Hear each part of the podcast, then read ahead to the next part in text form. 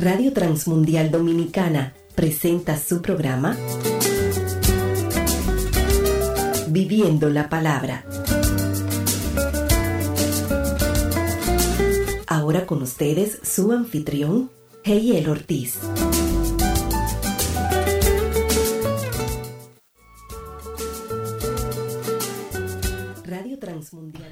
Muy buenas, estamos bienvenidos al programa Viviendo la Palabra. Les habla Heiel Ortiz. Gracias por estar en sintonía con nosotros. Gracias por sintonizarnos a través de www.rtmdominicana.org.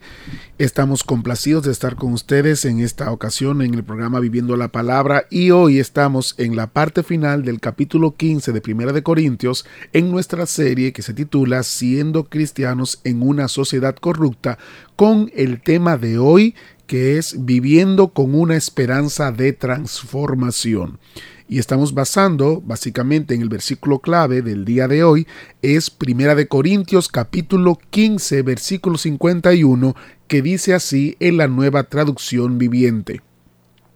Pero permítanme revelarles un secreto maravilloso. No todos moriremos, pero todos seremos transformados. El apóstol Pablo llega al punto clímax de esta conversación sobre la resurrección cuando nos plantea en el capítulo 15 una esperanza que nos invita a santificarnos más y a vivir para su gloria. Básicamente él comienza una serie de preguntas y un ejemplo interesante porque nosotros tenemos que tener claro este punto de la resurrección. Hemos estado viendo este elemento a través del tiempo en viviendo la palabra en esta serie porque es importante este hecho. Ahora fíjense cómo Pablo inicia o termina el capítulo 15 de Primera de Corintios. Dice del versículo 35 al 39. Pero alguien podría preguntar, ¿cómo resucitarán los muertos? ¿Qué clase de cuerpos tendrán? ¡Qué pregunta tan tonta! Cuando pones una semilla en la tierra, ésta no crece y llega a ser una planta a menos que muera primero. Y lo que pones en el suelo no es la planta que crecerá, sino tan solo una simple semilla de trigo o de lo que estés sembrando. Luego Dios le da el cuerpo nuevo que Él quiere que tenga. De cada clase de semilla crece una planta diferente. De modo parecido, hay diferentes clases de carne, unas para los humanos, otra para los animales, otra para las aves y otra para los peces. Lo interesante de todo esto que en el accionar de la resurrección tiene un propósito y es que crezcamos y seamos lo que tenemos que ser. El pecado ha impedido que yo tenga el cuerpo que debo tener. El pecado ha impedido que yo viva como tenga que vivir. El pecado ha limitado mi vida y mi relación con Jesucristo, mi relación con el Padre Celestial. Y esto es un punto, un punto importante porque el sacrificio de Cristo viene a iniciar ese proceso de transformación en mi vida que se ve sellado con la resurrección de Cristo al tercer día. Y eso es un tema importante y fundamental, y fundamental de nuestra fe, porque nuestra fe está en Cristo y en su obra, y su obra consumada se glorifica en la resurrección. El apóstol amplía un poco más este tema con más ejemplos y detalles en los versículos del 40 al 44. Dice, también hay cuerpos en los cielos y cuerpos sobre la tierra. La gloria de los cuerpos celestiales es diferente de la gloria de los cuerpos terrenales. El sol tiene una clase de gloria, mientras que la luna tiene otra y las estrellas tienen otra y hasta las estrellas se diferencian unas de otras por la gloria de cada uno. Lo mismo sucede con la resurrección de los muertos. Cuando morimos, nuestros cuerpos terrenales son plantados en la tierra, pero serán resucitados para que vivan para siempre. Nuestros cuerpos son enterrados en deshonra, pero serán resucitados en gloria son enterrados en debilidad, pero serán resucitados en fuerza. Son enterrados como cuerpos humanos naturales, pero serán resucitados como cuerpos espirituales, pues así como hay cuerpos naturales, también hay cuerpos espirituales. Nosotros tenemos una realidad y es que nuestros cuerpos están deshonrados por el pecado. ¿Por qué? Porque el pecado nos ha corrompido. El pecado ha hecho que perdamos la gloria que hemos tenido de parte de Dios en nuestra creación por el pecado, somos ahora una semilla en vez de ser un árbol y tenemos que ser enterrados, tenemos que morir, de acuerdo a lo que plantea Pablo las Escrituras, para que cuando muramos a nosotros mismos, cuando muramos inclusive físicamente, nuestro cuerpo sea transformado y tengamos una herencia incorruptible. Tenemos en Adán la herencia y eso es inevitable del pecado. Ahora bien, tenemos en Cristo lo que sería nuestra herencia espiritual y nuestra esperanza de gloria. Fíjense lo que plantea 1 Corintios 15 del 45 al 50. Las escrituras nos dicen, el primer hombre, Adán, se convirtió en un ser viviente, pero el último Adán, es decir, Cristo, es un espíritu que da vida. Lo que primero viene es el cuerpo natural, y más tarde viene el cuerpo espiritual. Adán, el primer hombre, fue formado del polvo de la tierra, mientras que Cristo, el segundo hombre, vino del cielo. Los que son terrenales son como el hombre terrenal, y los que son celestiales son como el hombre celestial. Al igual que ahora somos como el hombre terrenal, algún día seremos como el hombre celestial. Lo que les digo, amados hermanos, es que nuestros cuerpos físicos no pueden heredar el reino de Dios.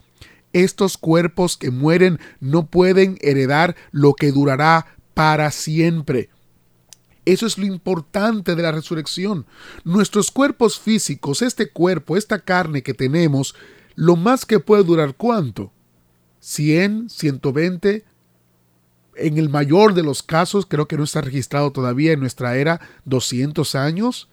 Eso no es eterno. Nuestro cuerpo no está condicionado gracias al pecado para que vivamos mucho tiempo o vivamos por la eternidad. Por eso necesitamos que nuestro cuerpo muera y sea transformado por Jesucristo para la eternidad, para que pueda durar para siempre. Ese es un elemento maravilloso de la resurrección y Pablo quiere que lo tengamos presentes. ¿Por qué? Porque esa es una esperanza que tenemos por delante.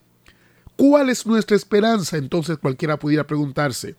¿Cuál es la esperanza que tenemos nosotros en Cristo Jesús? Versículos 51 y 52 de 1 de Corintios 15 dice, pero permítanme revelarles un secreto maravilloso. Eso es lo que viene a continuación, es algo maravilloso y es que tenemos que tenerlo presente en nuestra mente y en nuestro corazón. No todos moriremos, pero todos seremos transformados. Esa es nuestra esperanza como creyentes, como hijos de Dios. Seremos transformados y esa esperanza me lleva a mí a santificar mi vida a través de Jesucristo. ¿Cómo sucederá esto? Sucederá en un instante, en un abrir y cerrar de ojos, cuando se toque la trompeta final, pues cuando suene la trompeta, los que hayan muerto resucitarán para vivir para siempre, y nosotros, los que estemos vivos, también seremos transformados para vivir para siempre. ¿No te gustaría vivir para siempre por la eternidad? Si comparas la eternidad con el mundo de actual, ¿no es más atractivo pasar la eternidad sin dolor, sin problemas, sin sufrimiento, sin nada que destruya tu cuerpo, sin enfermedades, sin, sin todo lo que el mundo tiene en este lugar que nos condena? Por la eternidad. Y Cristo nos ofrece pasar de muerte a vida. Alguien dirá, estoy viviendo las cosas buenas de la vida. Sí, le estás viviendo momentáneamente, pero llegará el momento en que la vivirás por la eternidad. Lo que ves ahora es simplemente una sombra de lo que te espera con Cristo en gloria. Y Dios no quiere que tú pases el resto de tu vida con tu mente aquí en la tierra, sino con tu mente en el cielo, porque serás transformado. Gloria a Dios por eso. Nos espera una transformación. Ya no voy a ser el terco, ya no voy a ser el, el, que causa problemas, ya no voy a tener ese temperamento volátil, ya no voy a ser demasiado tranquilo, voy a ser perfecto. Seré perfecto en Cristo Jesús por siempre. Esta es una maravillosa esperanza de vida. Y esta verdad me ayuda a entender que ya no voy a vivir sin esperanza. Ya no voy a vivir perdido. Ya no voy a vivir sin propósito.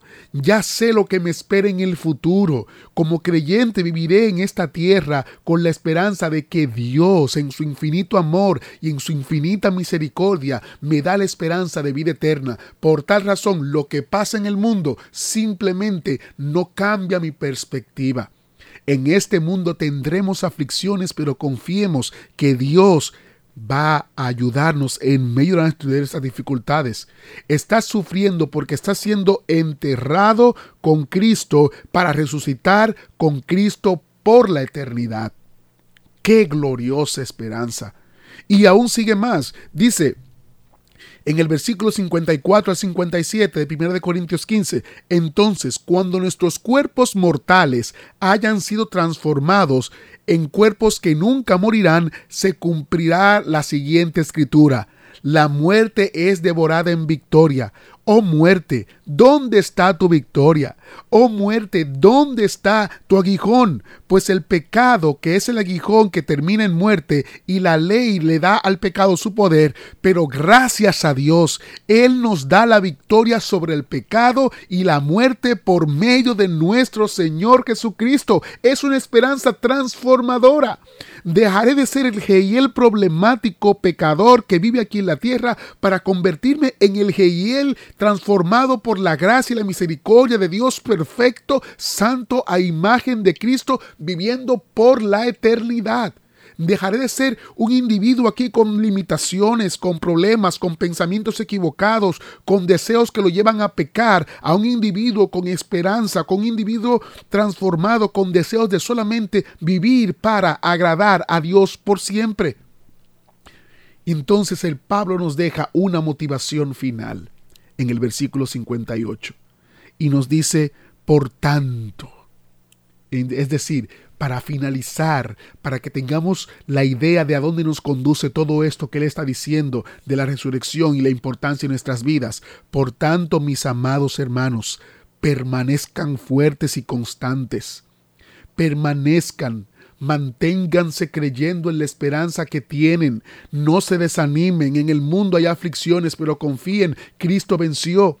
Tenemos un sacerdote que sabe nuestra condición, se acuerda de que somos polvo y está consciente de nuestra realidad y nos ayuda. No estamos solos. Permanezcan fuertes y constantes. Trabajen siempre para el Señor con entusiasmo, porque ustedes saben que nada de lo que hacen para el Señor es inútil nada, absolutamente nada. Por tal razón tenemos una esperanza transformadora de que nosotros, nuestra vida, estamos, la estamos viviendo con esperanza, no sin esperanza. La estamos viviendo con ánimo de confiar y creer en el Señor Jesucristo, porque nos espera una esperanza gloriosa. Eso me lleva a ser un trabajador, un empleado o un jefe que sea diferente al mundo. Eso me lleva a ser un cristiano, un vecino, un amigo, un hermano diferente al mundo. Tengo la esperanza de que este no va a ser mi final. Mi final será glorioso. Mi esperanza me va a transformar porque es una esperanza en Cristo Jesús. Gracias por estar en sintonía en este programa. Gracias por tomarte este tiempo a escucharnos y compartir con nosotros. Queremos saber de ti. Por favor, escríbenos a la dirección que escucharás a continuación para ponerte en contacto con nosotros. Dios les bendiga, les habló Geiel Ortiz. Esto es su programa Viviendo la Palabra. Hasta la próxima. Radio Transmundial Dominicana presentó Viviendo la Palabra. Comunicarse con nosotros, escriba a contacto arroba transmundial.org.